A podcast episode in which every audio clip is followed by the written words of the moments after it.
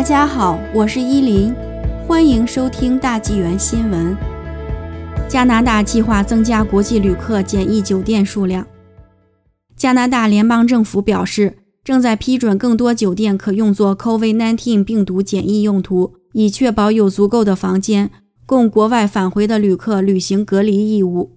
政府警告旅客，如果他们在到达加拿大之前无法确认有房间可住，也不想被送到指定的检疫机构进行隔离的话，应该更改其计划抵达的日期。自二月二十二日起，大多数进入加拿大的航空旅客必须遵守新的检疫措施，其中包括为期三天的酒店隔离。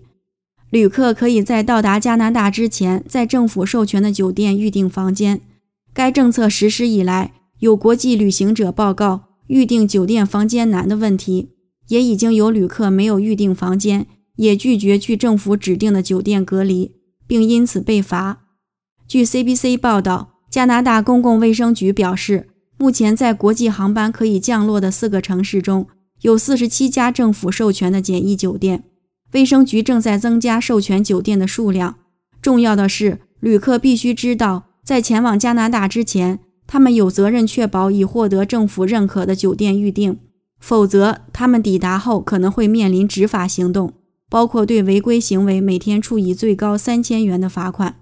公共卫生局表示，如果在旅客首选的日期没能确定酒店房间，他们应考虑将其航班更改为有酒店房间的日期。那些无法在政府授权的酒店预订房间的旅客，将由检疫人员评估，并可能被带往指定的检疫机构或其他合适的检疫场所进行隔离。